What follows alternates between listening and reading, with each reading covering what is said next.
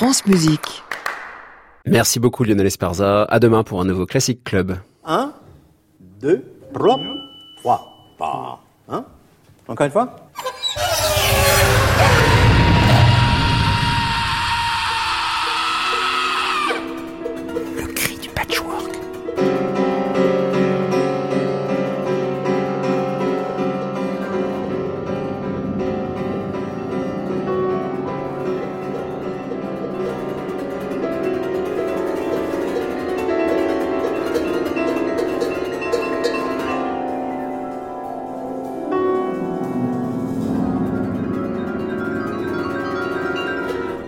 Chers écoutants, bienvenue dans le Cri du Patchwork, une émission qui envoie du bois.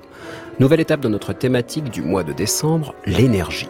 Et aujourd'hui, nous serons en compagnie de Jean-Sébastien Mariage, compositeur et guitariste et membre du quintet d'improvisateurs hors pair, j'ai nommé Hubbub, qui fête leurs 20 ans à partir de jeudi 20 décembre lors d'un concert aux Instants Chavirés à Montreuil.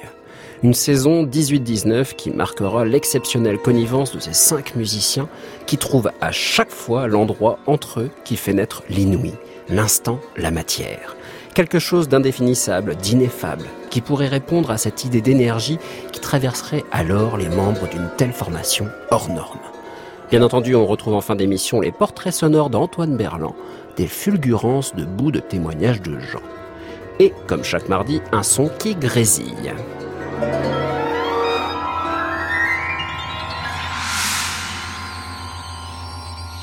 Le cri du patchwork, thème numéro 41, épisode numéro 2, séquence numéro 1.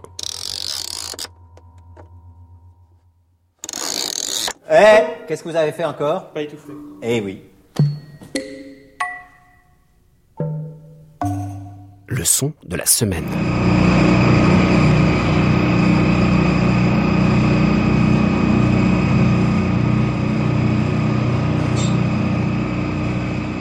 Le vrombissement, mot qui définit déjà à lui seul le son qu'il décrit, vrombir.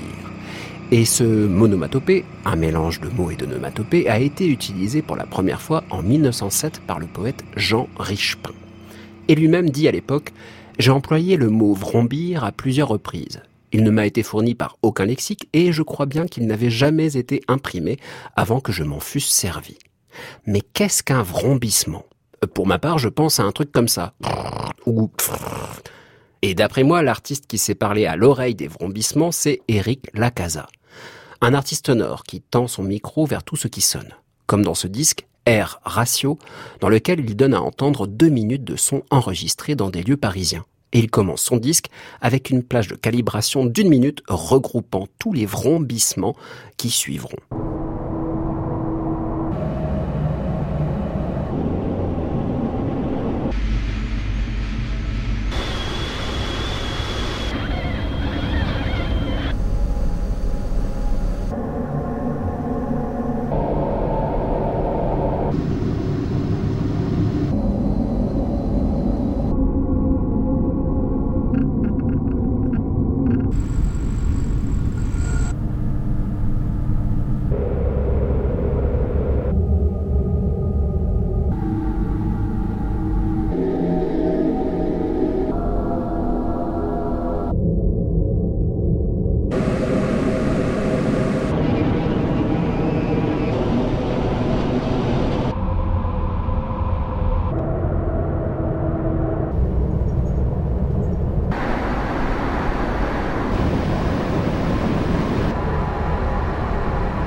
J'ai oublié de vous avertir, mettez vos écouteurs car nous sommes dans l'infra, le discret, le presque rien.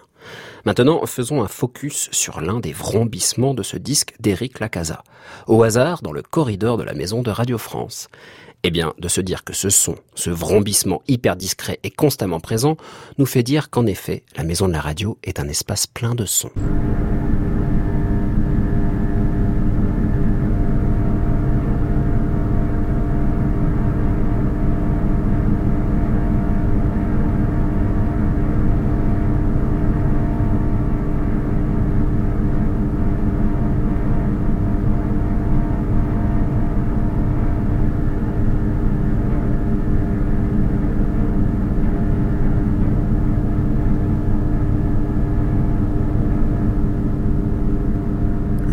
Vrombissement du corridor de la Maison de la Radio, à Paris, 16e arrondissement, capté par les micros et les oreilles d'Éric Lacasa.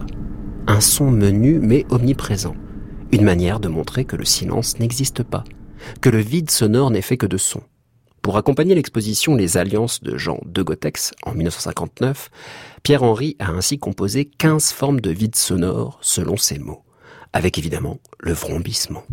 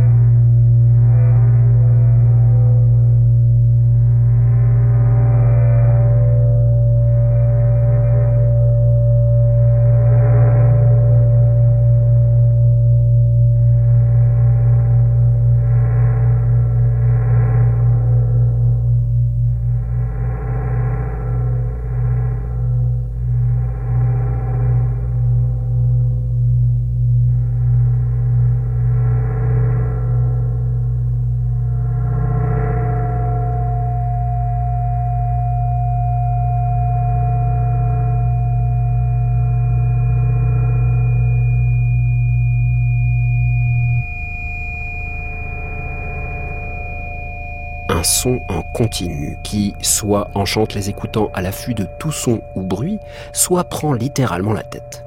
Comme ce vrombissement mystérieux qui pollue l'espace sonore des habitants de Windsor, à la frontière entre le Canada et les États-Unis, juste en face de Détroit.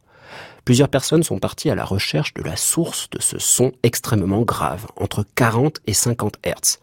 Mais personne n'a réussi à identifier la source. Certains pensent que cela vient d'une île du côté américain, sur laquelle une énorme usine fait un boucan du diable en journée. Mais la nuit...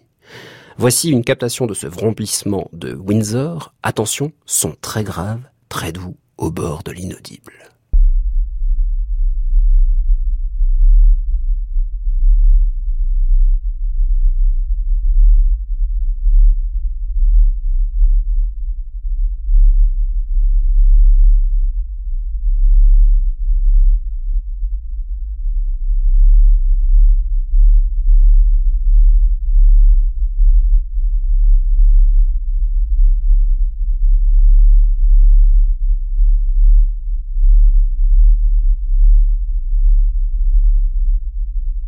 Vous avez à l'entendre Imaginez qu'à Windsor, au Canada, les habitants le ressentent tout le temps. Évidemment, ça peut rendre irascible.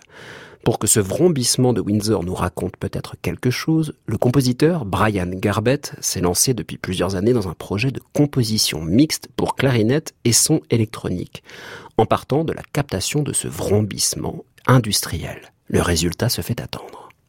Prendre comme base de composition un vrombissement industriel est très fréquent surtout pour créer une ambiance anxiogène.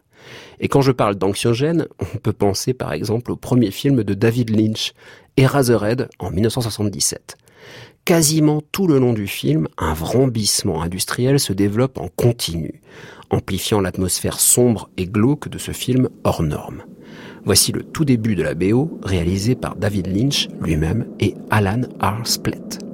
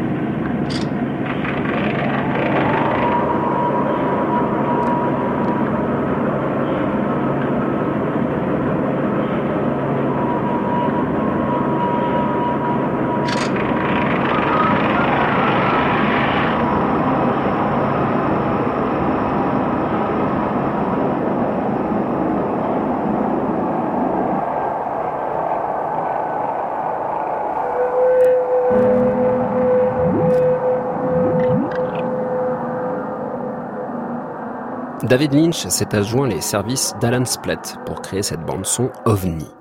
Et il a eu raison, car Alan Splett et son acolyte, Anne Kruber, ont engrangé nombre de sons enregistrés ici et là pour créer une sorte de catalogue de sons destinés au cinéma. Et quand on entend par exemple ce vrombissement pris dans cette base de données appelée Sound Mountain, on se dit qu'il aurait très bien pu être à l'origine de la bande son d'Eraserhead.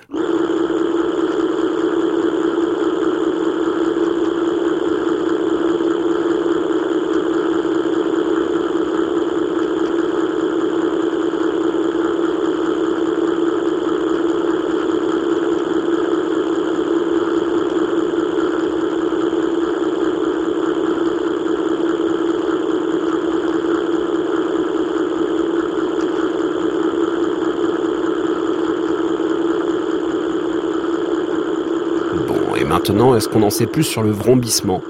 Parce que depuis le début, on en entendait bien différents. Des qui font d'autres qui font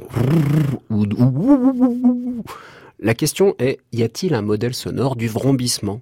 Ce qui est sûr, c'est la présence en continu d'un son qui pourrait en faire un vrombissement, comme le bourdonnement d'un insecte, la vibration tellurique d'une usine, ou les battements d'un son électronique, à l'image de ce son omniprésent dans cette pièce de Jacob Kierkegaard et Philippe Pieck un son grave qui fait et qui se cache derrière des monticules d'autres sources sonores, mais qui est toujours là, comme un vrombissement industriel.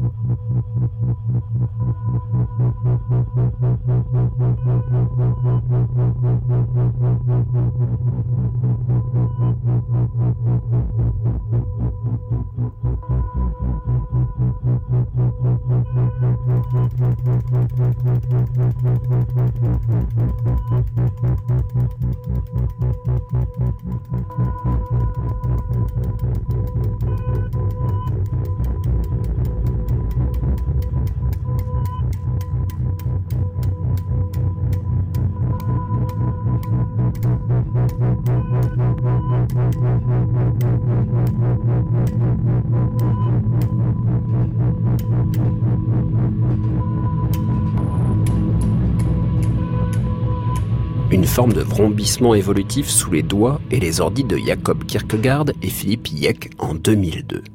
Des vrombissements qui font bou bou bou bou bou bou, il y en a pas mal. Je pense par exemple au didgeridoo, une forme de vrombissement réalisé grâce aux lèvres de l'interprète.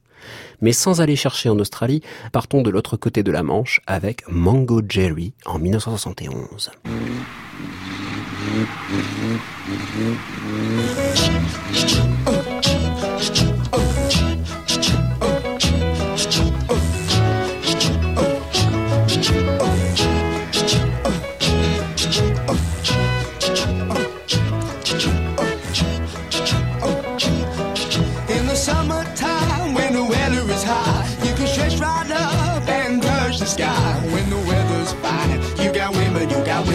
Your mind. Have a drink, have a drive, go out and see what you can find. If a daddy's rich, take her out for a meal. If a daddy's poor, just do what you feel. Speed along the lane, you can down or return to 25. When the sun goes down, you can make it, make it good and live by. When I grab people, when I dirty, when I mean, we love everybody but we do as we please. When the weather's fine, we go fishing or go swimming in the sea. always happy. Last we're living, yeah, that's our philosophy. Sing along with us, dee dee dee dee dee, da da da da da, yeah, we're happy. Bon, d'accord, vous allez me dire, il se contredit. Il nous dit juste avant que ce qui caractérise un vrombissement serait son omniprésence, et là, il nous passe un petit vrout réalisé dans une bouteille en verre comme basse de ce In the Summertime de Mungus Jerry. Eh bien oui, on peut tout à fait entendre ici un vrombissement, si on se réfère au caractère onomatopéique du mot vrombir. Et ici, ça fait bien vrom. Un peu comme un moteur de voiture, qu'on a entendu au tout début de l'extrait. Et un vrombissement a peut-être ceci de particulier. On ne sait pas très bien s'il est organique, mécanique ou électronique. La preuve avec ce vrombissement du trompettiste libanais Mazen Kerbaj, lors d'un live au festival High Zero de Baltimore en 2012 un son réalisé grâce à un petit ventilateur portable qui vibre sur la peau d'une caisse claire, relayé par la trompette dotée d'un bec de saxophone que Mazen Kerbaj joue avec le pavillon posé sur la caisse claire. Un méta-vrombissement acoustique.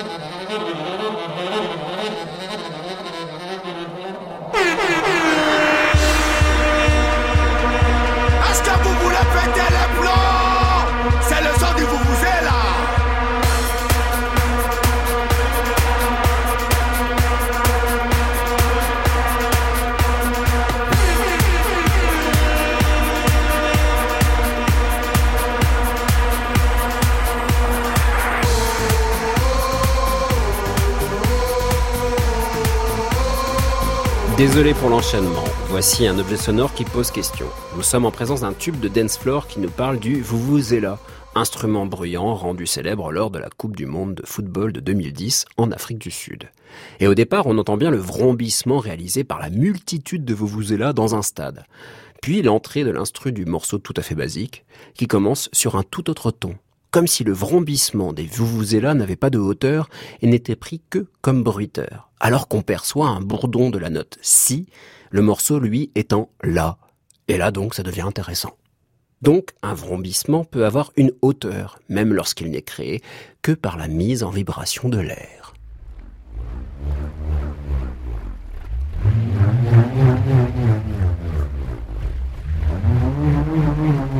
Mm-hmm.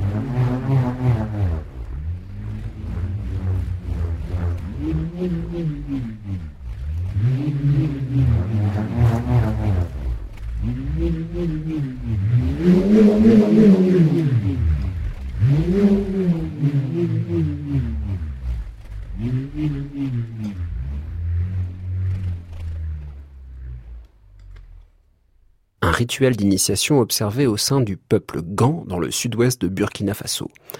Un rituel au son du vrombissement du rhombe, cet instrument souvent sacré, fait d'une planchette de bois, d'os ou de métal, que l'on fait tourner grâce à une cordelette attachée à l'une de ses extrémités. Ici, on entend trois rhombes et leur vrombissement modulé selon la vitesse de rotation des instruments. De vrais sons de moteur qui se mettraient à chanter. Car oui, ces de rhombes chantent, avec des hauteurs approximatives, mais on a l'illusion de quelqu'un qui marmonnerait dans sa barbe un chant tout en Le rhombe serait ainsi un modèle potentiel du vrombissement. Et c'est d'ailleurs ce qu'en a déduit Xavier Garcia dans La rhombe et le peigne, avec Lucia Reccio à la voix, Chris Cutler à la batterie et Jean-Paul Autin à la clarinette. Ce dernier devient une sorte de rhombe, qui s'échapperait par moments du vrombissement en continu qui sous-tend la pièce de Xavier Garcia, où tout devient vrombissement, Vous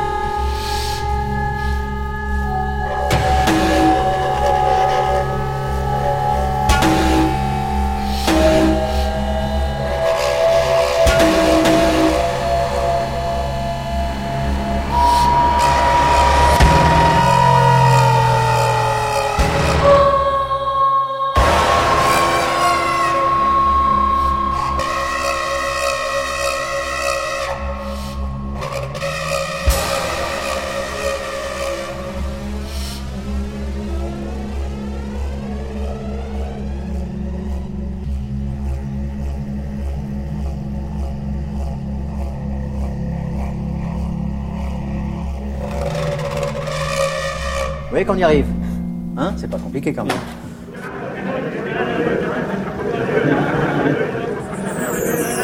France Musique. Le cri du patchwork, Clément Lebrun.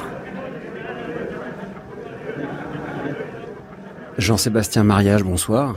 Bonsoir Clément. Vous êtes membre fondateur de Hubub, un groupe qui a 20 ans maintenant. Alors je dis membre fondateur et je vous vois faire en fait, vous êtes tous les membres fondateurs parce que vous êtes toujours les mêmes musiciens. Exactement. Qui réunit Frédéric Blondy au piano, Jean-Luc Guillonnet au saxophone, Bertrand Densler au saxophone et Édouard Perrault aux percussions. Vous êtes guitariste, vous, Jean-Sébastien Mariage, compositeur et improvisateur, un peu comme tout le monde dans ce groupe. Et vous fêtez vos 20 ans euh, sur cette saison 18-19. Donc depuis 99, tous les cinq, vous êtes toujours, euh, on va dire, à guider ensemble le son de cet ensemble. Est-ce qu'on peut dire que vous guidez ensemble? Oui, ben, effectivement, donc ça c'est très important pour nous, l'idée qu'on reste tous les cinq les mêmes personnes. Si jamais euh, il y avait une modification euh, qui était euh, imposée, je pense qu'on arrêterait le projet, c'est très probable. Est-ce que nous guidons ou est-ce que nous sommes guidés? Moi j'ai l'impression que nous sommes guidés plutôt, puisque il n'y a pas d'hierarchie, il n'y a pas l'un d'entre nous qui est dominant sur les, les, idées, sur la manière de, de jouer la musique. Donc on est guidé par cette chose qui est un peu euh, au milieu de nous cinq. On, ne sait toujours pas trop ce que c'est, mais euh, voilà, on, la visite à chaque concert. On a l'impression que vous parlez de quelqu'un qui serait là à chaque fois. On a l'impression que votre son, il est là, il est présent. Est-ce que vous en parlez vous-même entre vous comme une présence réelle? Oui, ça, ça ramène à une, une idée qu'on a de, enfin une sensation qu'on a depuis le début, c'est-à-dire qu'on a toujours l'impression qu'il manque quelqu'un.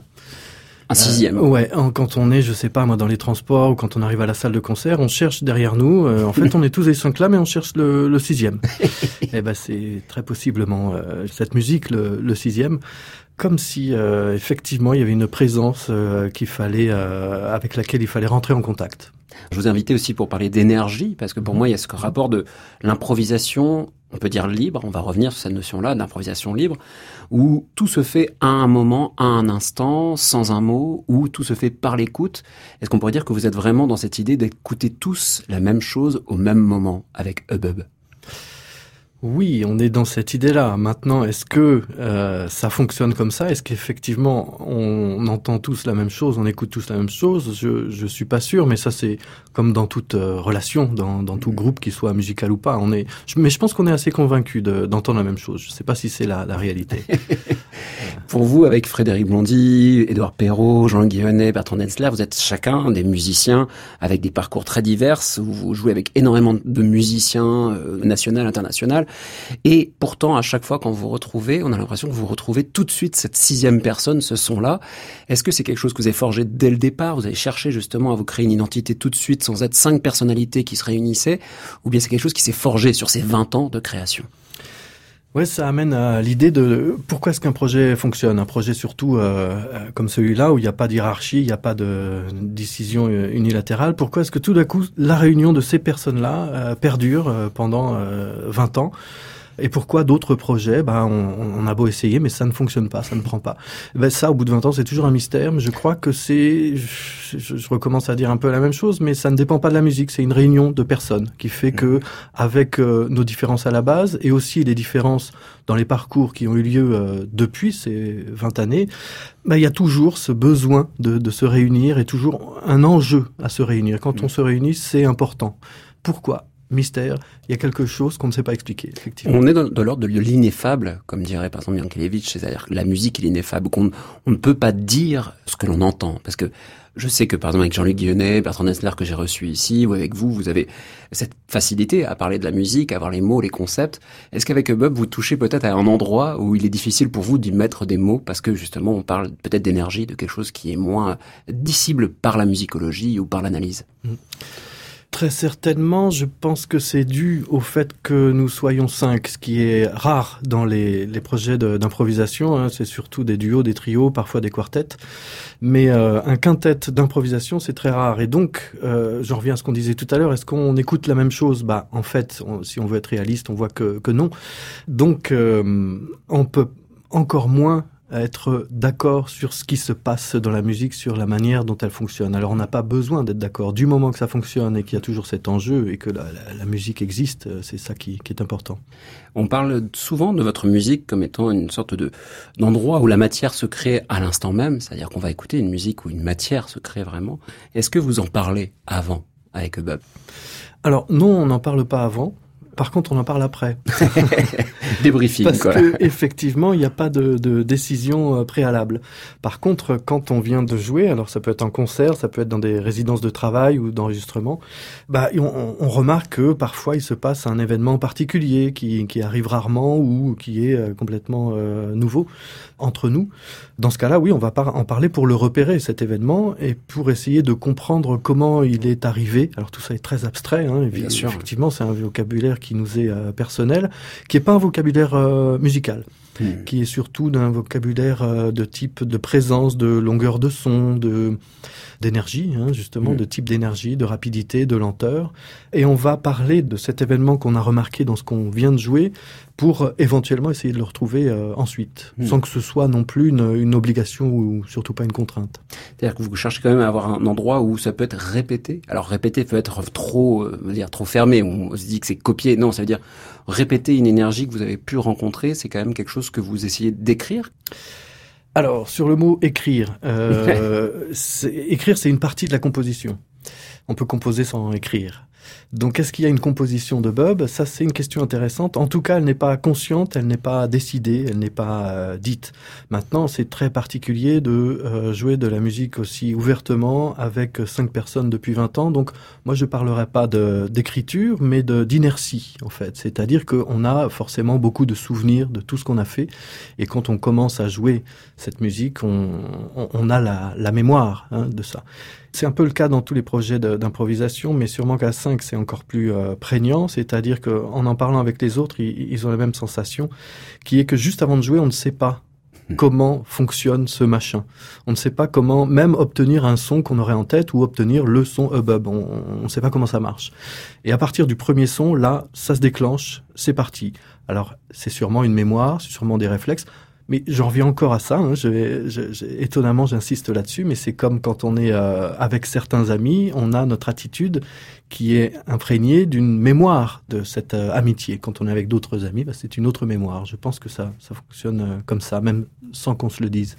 Alors je propose Jean-Sébastien Mariage de plonger dans la mémoire de Bob quelque part. Avec plaisir. Retournons quelques années en arrière avec l'un de vos premiers disques, Oup Oup. Oui. Nous sommes en 2001 et voici une facette de Bob.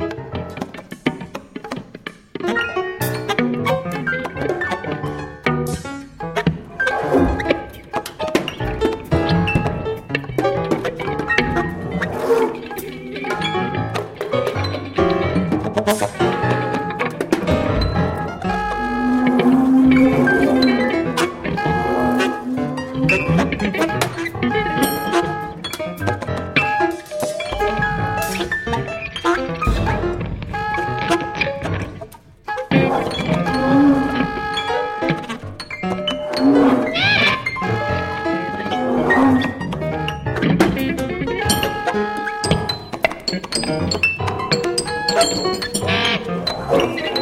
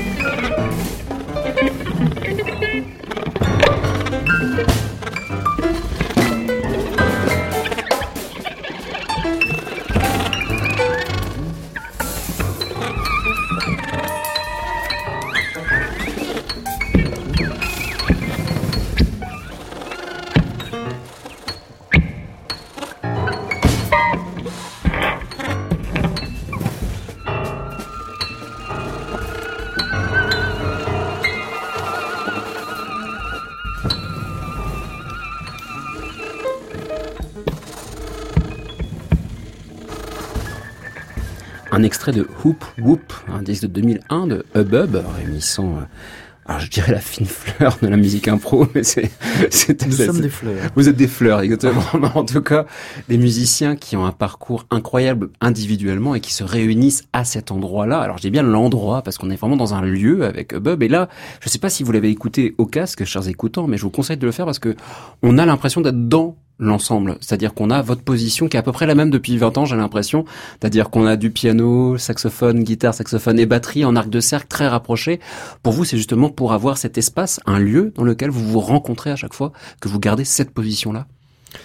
Ouais, j'ai même envie de dire que euh, s'il y a une composition, elle est à cet endroit-là, dans le, le placement qu'on a les uns euh, et les autres, et qu'on a ensemble.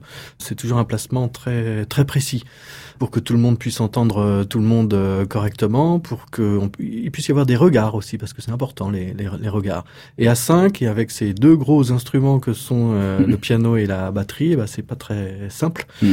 Donc voilà, on a déterminé un placement qu'on respecte la plupart du temps quand on fait des, des balances, quand on s'installe pour le, le concert. Euh, on fait pas tant de sons que ça, c'est surtout ce placement en fait. C'est là qu'on se, qu'on se retrouve, je crois. Et surtout, vous entendez tous de la même manière. Ce qu'on entend bien ici, c'est que il n'y a aucun soliste. C'est-à-dire la notion de solo n'existe pas, la notion de chorus n'existe pas. Vous êtes fait. constamment en communication à travers les sons. Est-ce que on peut dire vraiment qu'il y a une communication qui se crée à un endroit, ou bien est-ce que vous êtes dans des univers qui se collent et qui s'interpénètrent au fur et à mesure? J'ai envie de dire euh, les deux. Mais je vais trouver quelque chose à dire. les deux parce que il n'y a pas euh, une écoute qui est figée euh, quand Mm. on joue euh, ces musiques-là. D'abord, notre cerveau il peut pas écouter ce qu'on fait soi-même et les quatre euh, autres euh, musiciens en permanence de- avec la même euh, acuité. Et puis, on, on peut à certains moments être attiré par euh, un son en, en particulier. Il y a une phrase que j'aime bien qui est dite par euh, Xavier Charles qui parle de géographie de l'écoute. Mm. L'écoute se déplace en fait, voilà, et l'écoute se, se laisse guider euh, par les endroits qui l'excitent en fait. Hein, euh. C'est un live qui a été enregistré à Vendœuvre-les-Nancy, Oui. un haut lieu de la musique euh, d'improvisation libre en particulier. sur une invitation de Dominique Repeco. regretté Dominique Reveco. Et là, on entend vraiment une, une forme de d'instant qui a été figé dans le disque. Alors ça, c'est toujours la question que je pose aux improvisateurs. Pour vous, quand vous vous écoutez après dans votre discographie, est-ce qu'il n'y a pas un moment de, de regret d'avoir oublié finalement cet instant-là et de l'avoir figé? Il n'y a pas de regret tant qu'il y a un concert à venir. Super réponse. c'est vrai.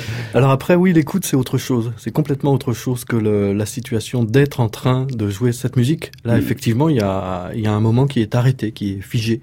Donc on l'écoute effectivement plus que... Je dire comme une composition, c'est, je trouve pas ça très judicieux, mais en tout cas comme une pièce musicale. Mhm. Euh, ce qui n'est pas, euh, quand on est en train de jouer cette musique, on la considère pas comme une pièce musicale, puisque c'est vraiment le temps qui se déroule, on ne sait pas ce qui va se passer après, et euh, on a un souvenir euh, très étrange de ce qui vient de- Mm. d'arriver.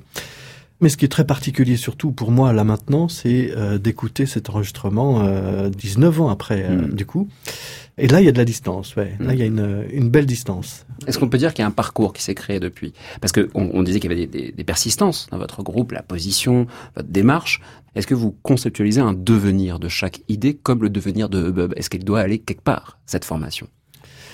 Non, absolument pas. On, on ne pense absolument pas à, ce, à là où ça doit aller, puisque, alors ça c'est des grandes discussions, mais Mm. il, il s'agit de, de présent.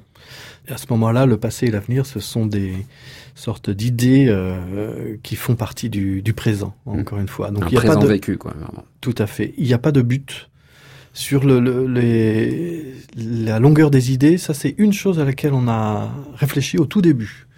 On a, on a essayé consciemment, donc euh, je me contredis un petit peu, mais bon, c'est- c'est des, des choses, on s'est dit des choses comme ça quand même, mais très rarement. Au tout début, on s'est dit qu'il fallait, euh, pour que ça fonctionne, tenir les idées euh, plus longtemps. Voilà. Mhm. Mais ça fait longtemps qu'on n'a pas reparlé, et il peut arriver que aujourd'hui les idées euh, se succèdent très rapidement. On se donne plus du tout de, de consignes là-dessus. Mais ce que j'aime beaucoup, moi aussi, avec ces musiques, c'est la possibilité de tenir euh, longtemps quelque chose qui n'est pas dans une idée, par exemple. Mhm. C'est-à-dire euh, des sons qui se chevauchent, qui s'entremêlent, mais qui ne déterminent pas clairement un objet sonore. Quand on arrive à tenir ça, moi, c'est des choses que j'aime euh, beaucoup. C'est un peu ce qu'on va entendre dans le deuxième extrait, justement, cette idée que l'enchevêtrement de vos lignes crée un objet global, alors que si qu'on a entendu euh, dans l'extrait de Hoop Hoop, vous étiez dans une... alors, je, vais, mettre des mots qui ne seront pas les vôtres, hein, Oui, Jean-Sébastien Mariage, mais un fourmillement, une excitation, euh, un geste très bref pour pouvoir arriver à cette pluralité, ces, ces multiples qui vont dans tous les sens. Là, on arrive avec cet enregistrement, alors c'était un enregistrement en primeur pour France Musique, qui sortira en 2019, Tout à fait. qui a été enregistré en live également ou en- Oui, en mars dernier, à- sur une invitation de Jazz à Poitiers, au Confort Moderne à Poitiers. Donc. Et donc là, on vous entend dans une autre situation sonore, mais où on entend que l'enchevêtrement justement de ces lignes crée un tout très homogènes quelque part, alors que ce sont des instruments qui n'ont rien à voir d'un point de vue de l'émission sonore. Mais est-ce que pour vous les problématiques sont les mêmes, alors qu'on se dirait peut-être plus qu'il y a de, une idée minimaliste, une parcimonie dans le geste que l'on va entendre par rapport à l'effervescence du tout début de Bub? Oui, moi j'ai été euh, donc pour préparer l'émission, j'ai euh, je suis retourné dans les, les anciens disques. J'étais très surpris de voir euh, effectivement la, la distance qu'il y a parce qu'elle n'est pas consciente cette distance. Hmm. Moi, ma sensation quand je joue la musique de Bub, elle n'a pas vraiment bougé, même si la musique et donc ce que je joue moi aussi a bougé. Donc qu'est-ce qui bouge? Mystère. Euh, voilà, mais la, la, la posture est, est assez euh, similaire, est assez identique en tout cas. Je vous propose, euh, Jean-Sébastien Mariage, pour terminer justement ce parcours, même si on a été obligé d'utiliser que deux extraits, parce qu'il faut écouter euh, Bub Oui. dans la totalité, c'est-à-dire que ce sont des longs développements, des les idées que vous tenez pour entendre justement le son complet de Bub, et pour ça je vous invite à aller voir en concert, et très prochainement, c'est-à-dire le 20 décembre, la semaine prochaine, aux Instants Chaviéré à Paris. Mais je vous propose d'abord d'écouter cet extrait d'un enregistrement inédit, puisque ce sera l'année prochaine. Donc voici les cinq membres de Bub dans une autre matière, un autre devenir.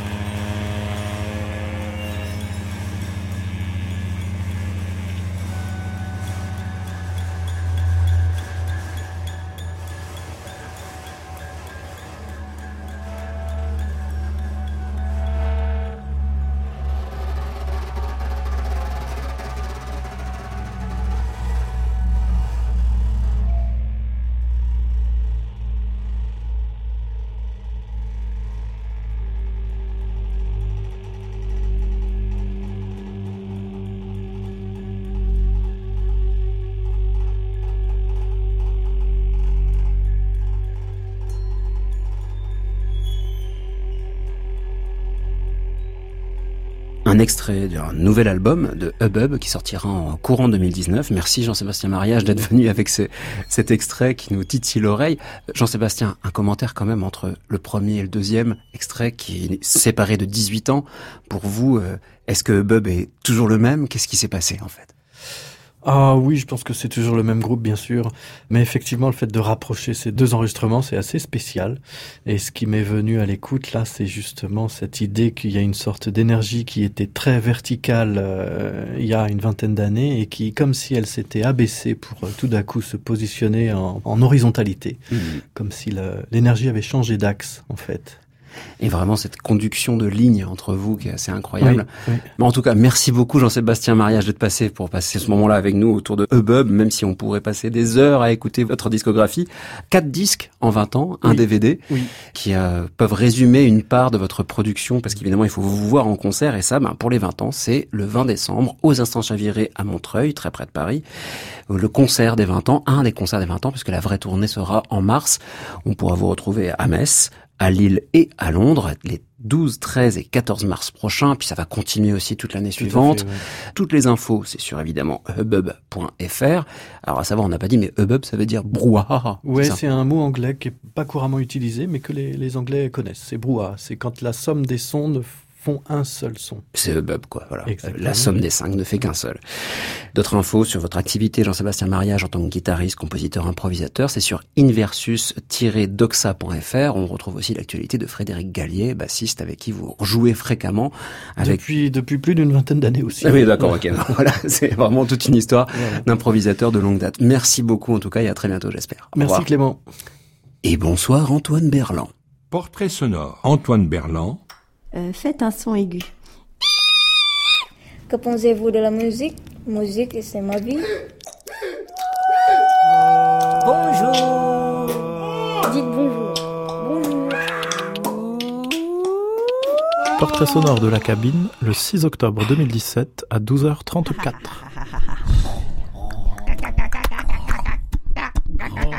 Do, mi, fa, sol, la, si, do.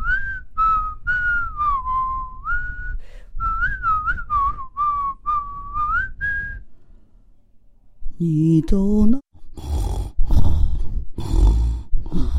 Do, ré, mi, fa, sol, la, si, do. 你问我爱你有